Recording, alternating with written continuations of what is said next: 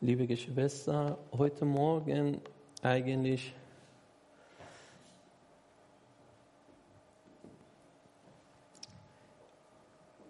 wir wollen etwas Besonderes über den Berührungs Gottes Hand reden, über die Beziehung statt Aktivität. Heutiger Tag ist bekannt, viele denken, ja, der beste Zeugnis ist, wenn man ersetzt, diese Wunder passiert, diese Heilung in dem Körper sichtbar mit dem Auge oder Besonderes mit meinen Gefühlen, mit meinen Ohren kann ich hören und dann das ist ein große Wunder. Wir als Menschen denken wir, alles müssen wir irgendwo mit unserem Körper anfassen oder Gefühle haben und dann vielleicht ist das Richtige. Aber wir vergessen, Gott, der Schöpfer der ganzen Welt, hat alle Bereiche in seiner Hand. Vielleicht ist ein kleines Stück vor dieser Schöpfung ist das, was wir können sehen, fühlen. Und ich vermute, viel, viel größer ist der Bereich, geistlichen Bereich, was hier in der Herz läuft.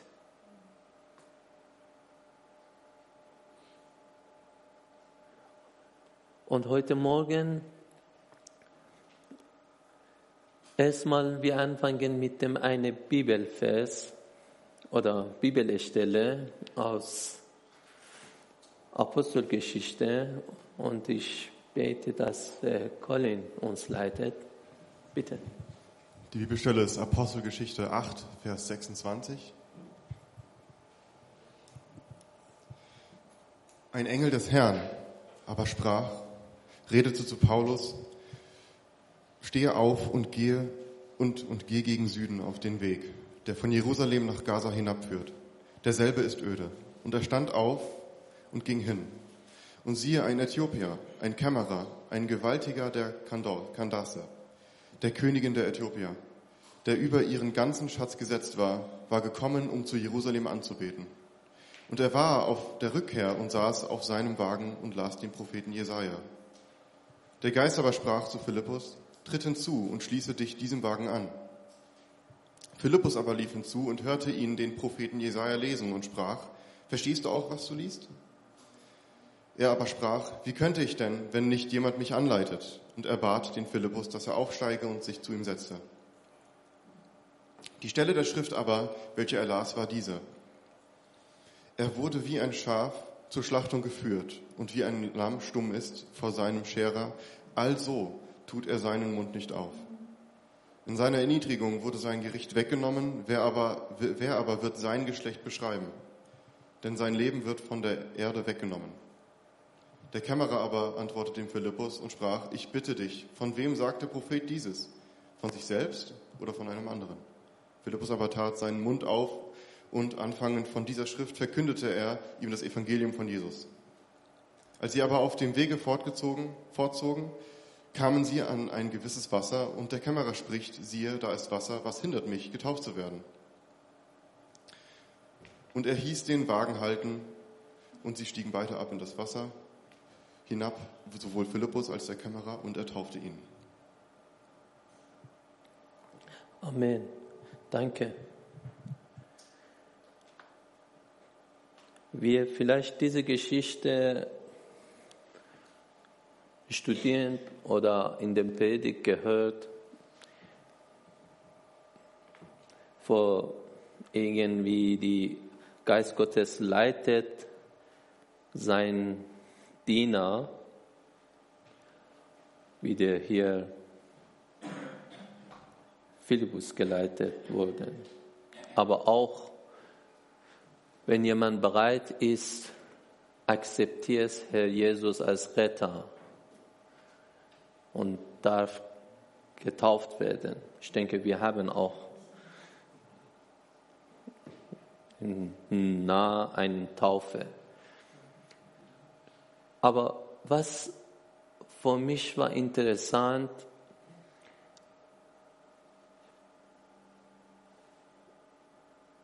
dieser Mann, dieser äthiopische Mann,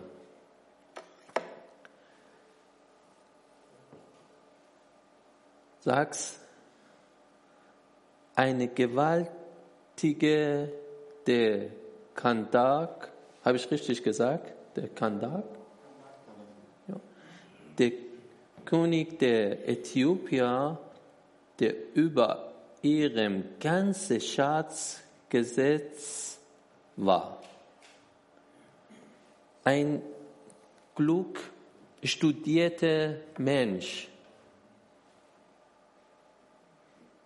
Für mich ist es, kann ich sagen, heutzutage ist alle jungen Menschen, was ich habe mit dem Kontakt habe, alle jungen Menschen, was hier sitzen und irgendwie studieren, lernen, sind in Lernen richtig stark. Die wissen viele Sachen. Die können viele Sachen durch Internet oder irgendwo rausfinden, was ist das denn? Damals bei mir war nicht dieses Form. Aber jetzt, die neue Generation sind richtig schlau. Die wissen vieles. Und mit diesem Generation arbeiten ist für mich eine Ehre. Aber auch ist nicht einfach. Die haben viele Fragen. Die suchen alles Mögliche. Und das ist nicht einfach mit geschlossenem Auge alles akzeptieren. Wenn du etwas sagst, die versuchen gucken, ist es wahr? Woher kommt? Warum du sagst dieses Thema? Beim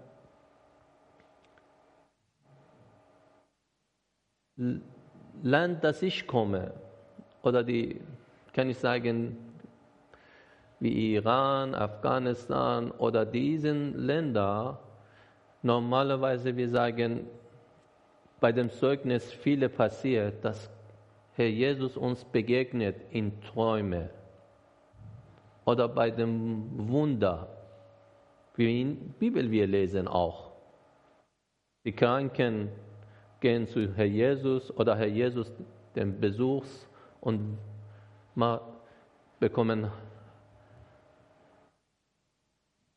Heilung in körperlich.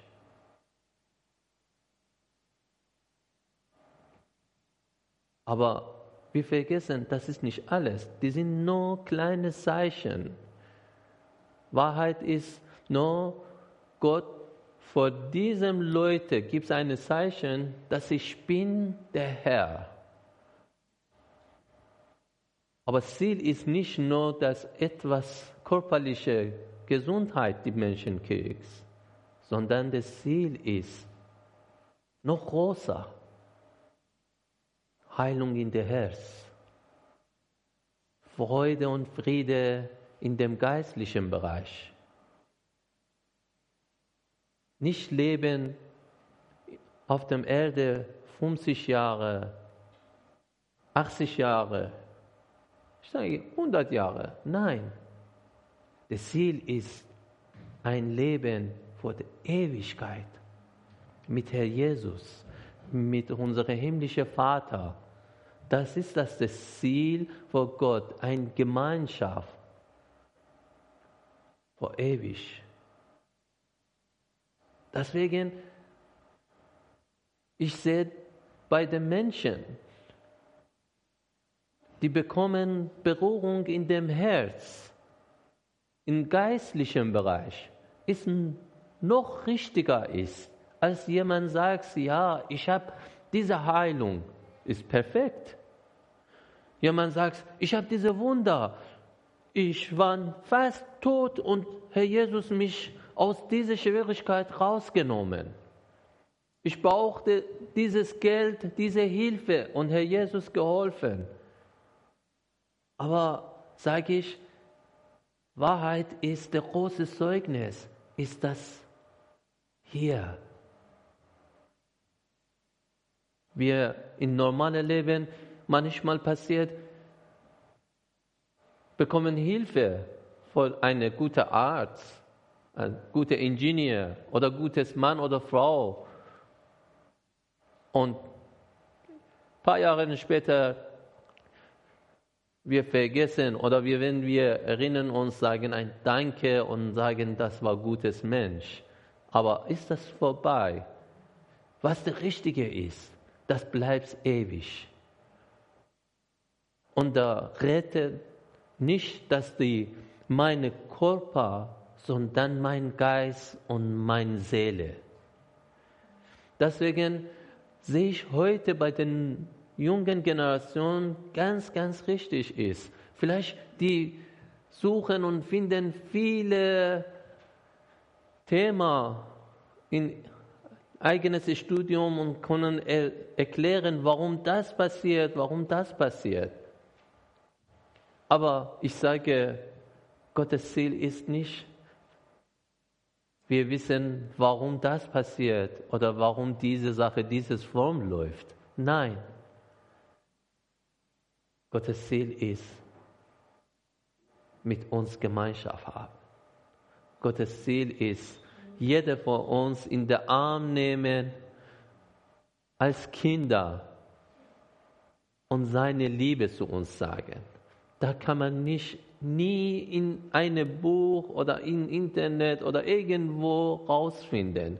Nur braucht man eine eins zu eins Beziehung Jetzt nicht anderes.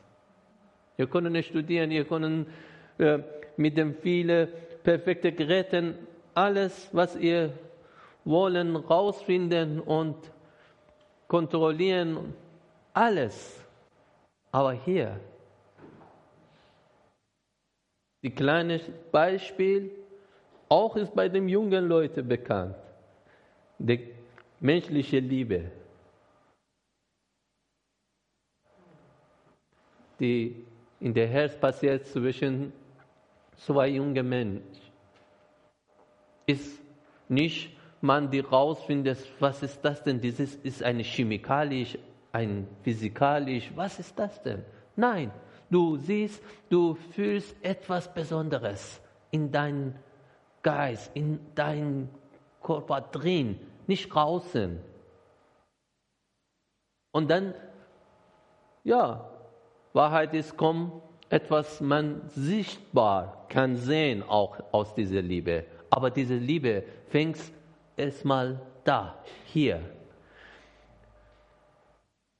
Das ist äh, meine Sache, das wollte ich heute Morgen besonderes in dem höchsten Punkt bringen. Berührungs in dem Herz. Und die Leute, diese Beziehung mit Gott haben oder bekommen oder in der Zukunft suchen. Das ist der große Zeugnis. Das ist der wahre Zeugnis. Und heute, ich habe ein Beispiel, das ist meine lieber Colin hier und konnte aus seinem Zeugnis erzählen, wie das Gott mit der Colin der Beziehung angefangen und als ein studierter, ein cleverer Junge, das ist mit dem Colin, nee, ich habe, ist wie mein, nicht falsch verstehen, aber geistlich wie mein Sohn. Ich habe ihn sehr lieb, ist ein clever, guter Junge, wie viele gleiche wie euch, die sind, sitzen hier, wir sehen alle Kleinigkeit und kann man nicht einfach euch mit einem schönen Wort oder etwas in der einen Weg bringen. Ihr sollen richtig in Herz überzeugen. Und hier ist eine für euch. Bitte schön, Colin. Ja, auch guten Morgen von mir. Ich bin sehr froh, hier zu stehen. Sehr dankbar, dass mein auch Vater äh, Josef mich eingeladen hat, hier zu stehen. Und ich äh, will, ich habe sehr, mein Zeugnis noch gar nicht wirklich hier vor der Gemeinde gesagt. Und ähm, das wollte ich wirklich jetzt hier tun, auf Ermutigung von Josef. Und ähm, ja, für mich war es, wie Josef schon das so angedeutet hat, eine schwierige Sache. Mein Zeugnis war nichts Besonderes. Deswegen habe ich es selten gesagt, weil es für mich nichts ansatzweise Besonderes war. Und ich habe dann Dinge gehört, von Danilo unter anderem, von so viele Leute, die Zeugnisse haben, die so beeindruckend sind. Und Josef hat mich da ermutigt, äh, das hier so zu erwähnen und das äh, zu teilen, was der Herr, der Herr an mir getan hat. Ja, ich komme aus einer Familie, welche alles eigentlich nicht glaubt. Also mein Vater, meine Schwester, meine, meine Mutter, das sind, die sind allesamt nicht gläubig. Die glauben, äh, meine Mutter kommt zwar aus christlichen Verhältnissen, aber sie wurde in jungen Jahren sehr verletzt in der Gemeinde, in der sie war und hat dadurch einen sehr starken Groll entwickelt gegen Christen an sich. Ähm, und mein Vater, äh, also mein Großvater, der Vater meines Vaters, der wurde im Zweiten Weltkrieg verfolgt von Menschen, die sich Christen genannt haben. Was natürlich dann dafür gesorgt hat, dass mein Vater auch aufgewachsen ist unter der Mentalität, dass Christen nichts Gutes verheißen. Ähm, und so bin ich aufgewachsen. Ich hatte da Kontakt zu meiner Oma mutterlicherseits, die Christin war, aber das war dann mit, mit dem achten Lebensjahr schon vorbei für mich, dass ich damit auch nichts mehr zu tun haben wollte. Somit war ich Atheist. Ich, für mich war die Vorstellung, an Gott zu glauben, vollkommen Käse. Vor allem in der Umgebung, die ganzen Freunde, die ich hatte, das waren alles, wir waren Philosophen, wir haben, also Philosophen, wir haben uns da unterhalten über die unterschiedlichsten Themen und haben versucht zu ergründet, was daran Quatsch ist und was nicht. Und unter anderem der Glaube an Gott war für uns auch total Quatsch. Und irgendwann kam ich zu dem Punkt, dass zu behaupten, dass Gott nicht existiert, noch mehr Quatsch ist, weil wir wissen es ja nicht. Also wie kann man das behaupten? Und so kam ich dann zum Schluss, okay, wir wissen es nicht. Und dann ist die Frage, ob es wahrscheinlicher oder nicht. Ich habe eine Weile nachgedacht, über das Thema mich unterhalten mit den Leuten und habe dann gemeint, okay, die Wahrscheinlichkeit, dass er existiert, ist höher. Und dann habe ich gedacht, okay, wenn er existiert, was bedeutet das für uns? Was, wie ist er und was haben wir damit zu tun? Mit, was haben wir mit zu tun mit einem Gott, der uns geschaffen hat? Warum hat er uns geschaffen überhaupt? Warum schuf er Menschen an sich? Und für mich gab es da genau genommen drei Möglichkeiten. Die erste Möglichkeit, ihm war langweilig, hm, ist natürlich klar, aber das war für mich eine sehr, sehr unwahrscheinlich, weil ich meine, Eltern bekommen keine Kinder aus Langeweile. Hoffe ich. Und das heißt, dann geht es noch weiter. Der andere Grund ist natürlich, der hat Menschen geschaffen, damit sie nach seiner Pfeife tanzen. Und genau das habe ich in der Schule gelernt. Im Ethikunterricht. Ich war im Ethikunterricht. Das ist der Ersatz für den evangelischen und katholischen Unterricht. Ähm, da habe ich nichts anderes gelernt, außer die Gebote, die in den einzelnen Religionen uns gegeben wurden. Das heißt im Judentum zehn Gebote, im Christentum die Bergpredigt, keine Ahnung. Ähm, und im Islam, ähm, Islam habe ich leider vergessen, wie das heißt. Und im Buddhismus äh, dieses merkwürdige Rad. Ähm, und Hinduismus und so weiter und so fort. Und das war für mich nichts anderes als das, dass da uns einfach irgendwelche Gesetze gegeben wurden, die wir halten müssen. Da habe ich mich gefragt, was ist das für ein Gott? Wieso schafft ein Gott Menschen nur, damit sie irgendwelche Gebote halten? Das war für mich, wenn es so ist, dann ist dieser Gott eigentlich der Anbetung nicht würdig. Und die andere Möglichkeit, und genauso ist es bei Eltern auch. Eltern bekommen keine Kinder, nur damit sie die Kinder nach der Pfeife tanzen der Eltern. Das heißt, da komme ich zum letzten Grund, welcher für mich der plausibelste ist und auch genau der Grund ist, den Josef schon genannt hat. Der Grund ist, dass er Beziehung haben wollte mit, seiner, mit seinen Kindern, mit den Menschen, die er geschaffen hat. Eltern bekommen genau aus diesem Grund eigentlich auch Kinder, damit sie eine Familie haben können, Gemeinschaft haben können mit eben jenen, die aus ihm hervorgegangen, aus ihnen hervorgegangen sind. Und das ist, finde ich, eine sehr wichtige Sache, die für mich total banal damals vorkam, aber mittlerweile mir immer mehr auffällt, dass wie wichtig sie ist. Wie man merkt, dass es eigentlich nicht darum geht, dass es natürlich, ich will auf keinen Fall sagen, dass das Befolgen der Gebote Gottes nicht wichtig sei. Das will ich nicht behaupten. Das ist sehr wichtig. Denn auch wie im Elternhaus, Kinder, die ihre Eltern ehren wollen, halten sich auch an die Regeln des Hauses. Sollten sie zumindest. Hm? Ähm, es ist deswegen eine sehr wichtige Sache. Und das will ich auch so weitergeben. Aber ich wollte nur sagen, dass vielleicht die Priorität, die wir haben sollten, eine, eine, ganz, eine ganz andere ist, die, die, die man so häufig vermittelt bekommt. Das will ich sagen an alle, die vielleicht in der Schule aufgewachsen, die jetzt nicht an Gott glauben, die vielleicht da solche kritischen Gedanken hatten wie ich. Warum sollte ich einem Gott folgen, der nur will, dass ich irgendwelche Gebote folge, befolge? Weil solche Argumente höre ich sehr häufig. Vor allem an dem Institut, an dem ich arbeite, da sind solche Argumente, bekommt man sehr häufig zu hören. Das so, warum sollte ich an einen Gott glauben, der nur will, dass ich irgendwelche Gebote folge? Und genau dieses Argument wollte ich dadurch so ein bisschen, vielleicht ein bisschen entkräften, weil ich merke, dass das eigentlich Gottes Intention von Anfang an gar nicht war. Gott hat Menschen geschaffen, eigentlich, das, weil er Gemeinschaft mit ihnen haben wollte. Er wollte, dass sie im Garten Eden Gemeinschaft mit ihnen hat, haben. Er wollte Gemeinschaft mit ihnen haben und das hat, ich bin sicher, dass es ihn, ihn so sehr verletzt hat. Er hatte so eine Liebe, dass er nach diesem Sündenfall dann seinen Sohn geopfert hat, damit er dann doch Gemeinschaft haben kann mit denjenigen, denjenigen, die ihn annehmen. Und ich glaube, es, das steht auch in der Bibel, dass es schmerzt ihn ungemein für jeden Einzelnen, welcher eben nicht dieses Opfer leider annimmt. Und ich will da noch ein, ein paar Bibelstellen nennen, welche uns das noch so ein bisschen verdeutlichen, wie unfassbar groß dieser Gott ist. Ich, ähm,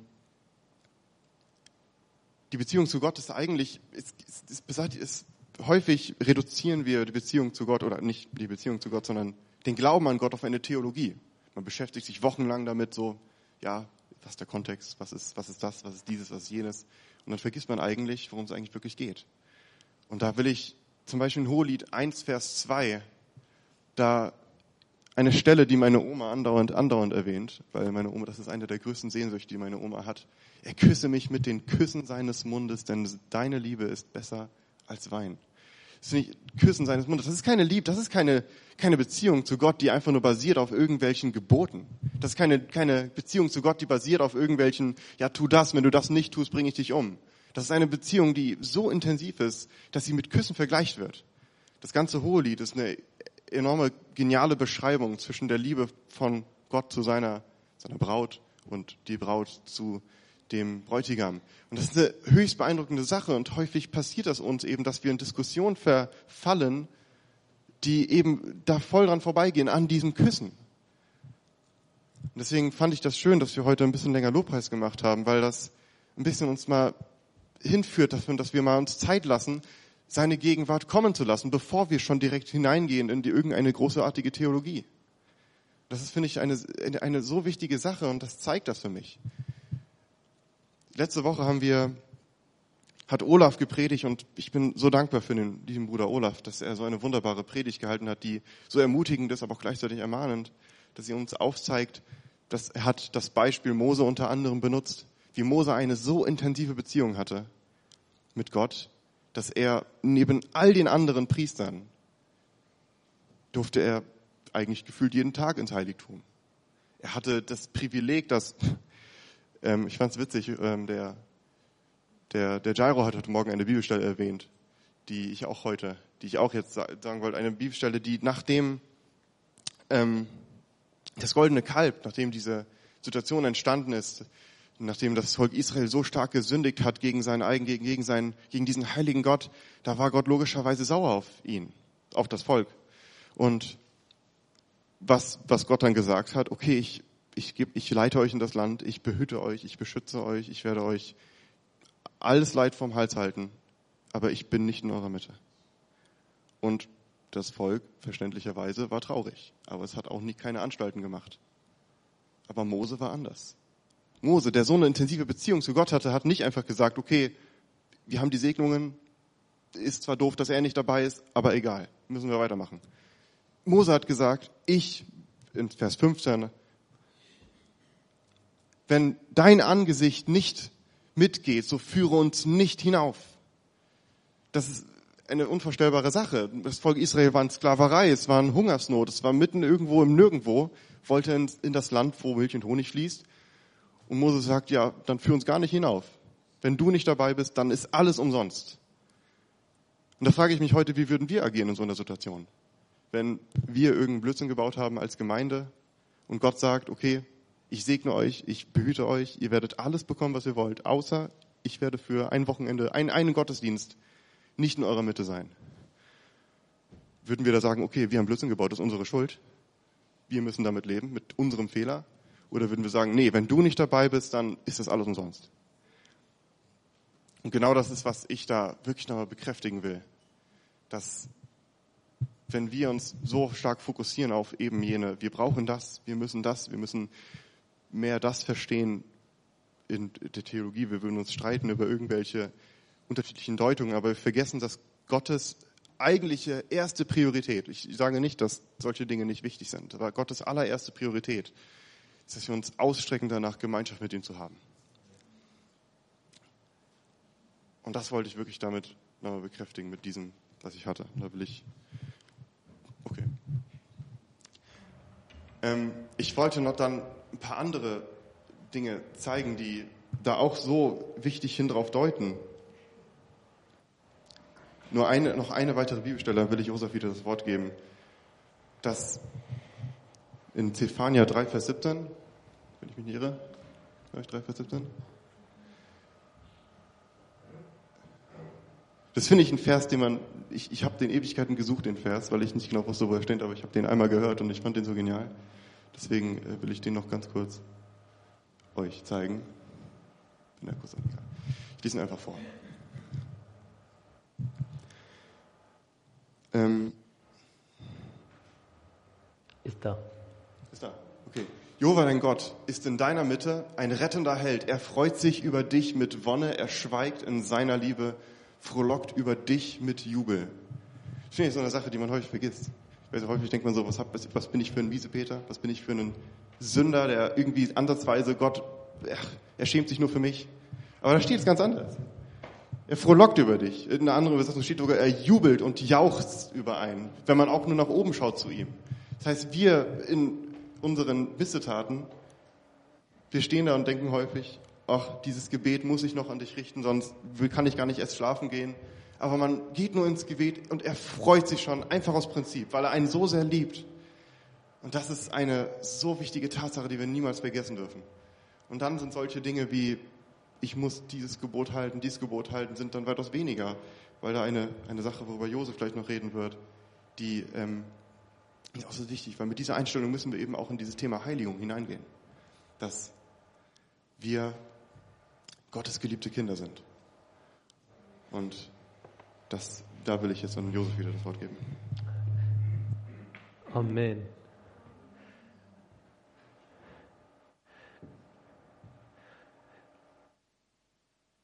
Gott liebt uns. Gott liebt dich. Das ist es nicht, was du tust oder was du suchst. Er will mit dir, mit mir eine Beziehung bauen. Ich habe nur, wenn der Colin war in der Erzählung, einfach gedacht über der eine Ehepaar, die Ehefrau war eine sehr, sehr schöne, hübsche Frau. Der Mann war ein aus einer königlichen Familie und die Frau war arm. Der Mann hat das angefangene Beziehung irgendwann gemerkt, ist, diese Schönheit ist nicht nur das aus der sichtbaren Seite, sondern diese Frau hat besonderes Herz. Diese Liebe geht ganz, ganz tief. Bis da, die hatten entschieden, heiraten.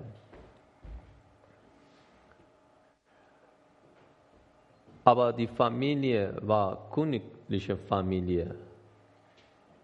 Die wollten nicht. Aber der Mann hat das alles verlassen. Wegen der Liebe. Der Familie gesagt, hey, du verstehst nicht, diese Schönheit ist nur ein paar Jahre und konnte nicht viel bleiben. Der Mann gesagt, ihr wisst nicht, ich bin nicht verlobt vor der etwas man sieht. Auf jeden Fall, er hat verlassen seine Familie, geheiratet mit dieser Frau. Aber nach ein paar Jahren etwas passiert, ein Feuer und leider diese schöne, hübsche Frau in diesem Feuer verliert sein Schönheitsgesicht.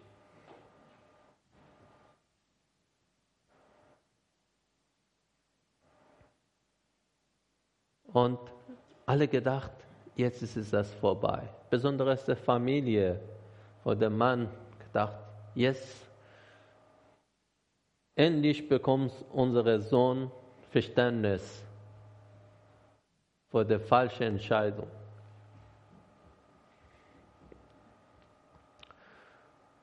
Die Frau konnte nicht sich richtig bewegen, konnte nicht zu Hause arbeiten, hat Fast brauchst du vor jeder Bewegung eine Hilfe.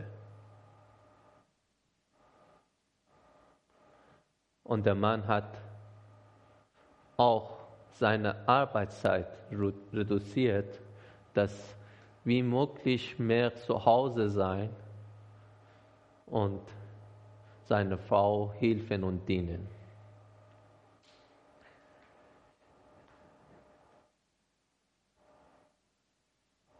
Und für alle war ein Schock. Was ist das denn? Man gesagt, ich habe nicht dieses Gesicht verliebt.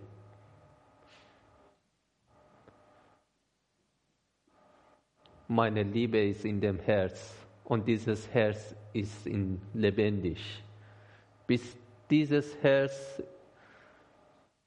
klopft, ist in der Leben. Ich bin glücklich.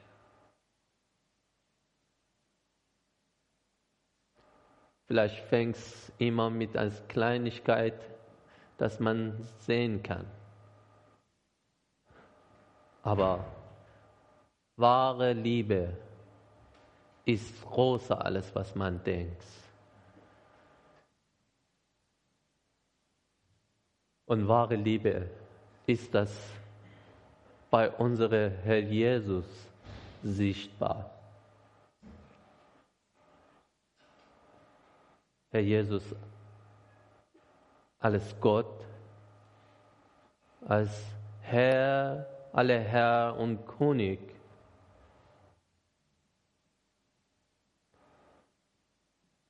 Liebt uns.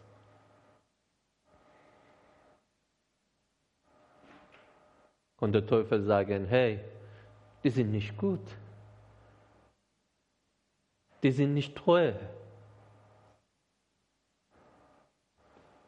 Heute sagen, ja, ich akzeptiere, ich liebe Jesus und morgen vergessen. Wegen Kleinigkeit, ein bisschen Geld oder menschliche Schönheit oder weiß ich nicht, egal. Du liebst diesen Mensch, und sagst ja.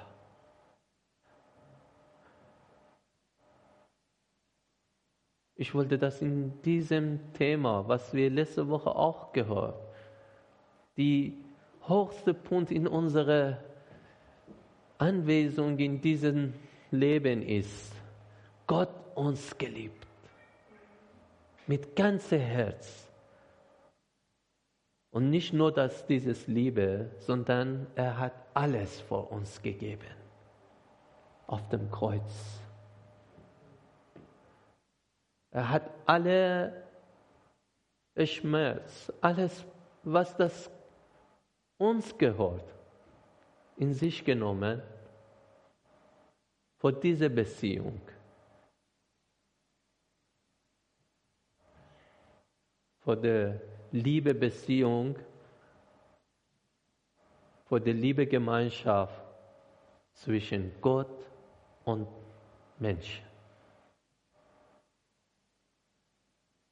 Und heute, wir wollen auch Abendmahl als diese Zeichen feiern. Das erinnert uns Wie hat Gott die ganze Welt geliebt? Ist alles gegeben. Sein eigenes Sohn. Seine Beste. Dass du, wenn glaubst, nicht in den Tod, sondern die ewige Leben kriegst. Wenn heute Morgen jemand hier ist und hat dieses Gefühl oder dieses Gedanke, sollte es etwas tun? Ich sage nein. Brauchst du gar nichts tun. Gott hat dich einfach lieb. Der Einzige ist, du Ja sagst.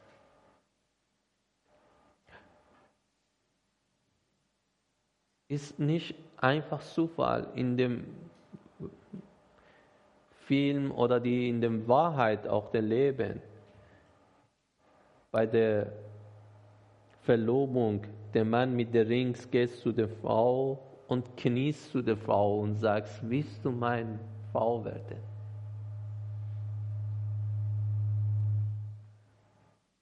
Was bedeutet? Die Frau soll, braucht nichts tun. Der Einzige ist Ja aus dem Herz. Und ich sage heute, Herr Jesus ist hier. Mit Verlobung rings, mit sein Blut, mit seinem Körper, alles für dich da. Und fragst dich, fragst uns alle, seine Gemeinde, bis du meine Frau wird. Und die, die Leute, die Ja gesagt, ist wunderbar. Aber wenn du gehört nicht zu den Leuten, hast du auch jetzt heute Morgen diese Möglichkeit. Herr Jesus, vor dich persönlich heute ist hier und fragst dich, als Mann oder Frau ist kein Problem. Nicht denkst, dass es das ist, das Geschichte gehört, dass Mann und Frau. Nein, der Gemeinde Jesu. Und wir in dem Zeit, das wollen wir Abendmahl feiern. Das ist, das ist eine Sache vor den gläubigen Leute, die zu Jesus Ja gesagt akzeptieren, Jesus ist der Herr und der Retter. Deswegen, wenn du nicht bis jetzt diese Entscheidung getroffen, denkst nicht, ist etwas unhöflich. Nein, unhöflich ist, dass man teilnimmt, ohne akzeptieren, was es bedeutet. Und andersrum, wenn du akzeptierst und du, du willst zu Herr Jesus Ja sagen, hast du dein Herz bereit vor dem Herr Jesus? Und dann könntest du vorne kommen, wir beten mit dir. Und dann du darfst auch teilnehmen.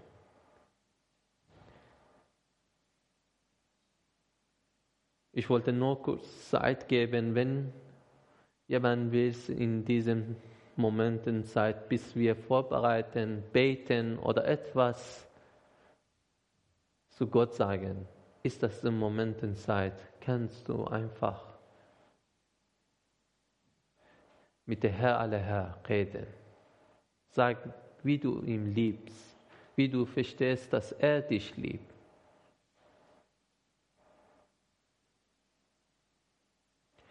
Lieber Jesus, wir danken dir, Herr. Besonderes, wenn wir denken, wie du alles gegeben, alles für uns, dass wir mit dir Gemeinschaft haben. Echte Liebe ewige Liebe Erfahrung haben, Herr. Wir danken dir. Das ist ein kostbares Geschenk. Und wir wollen, ich wollte heute Morgen mit ganzem Herz sagen, Herr Jesus, ich habe dich lieb, Herr.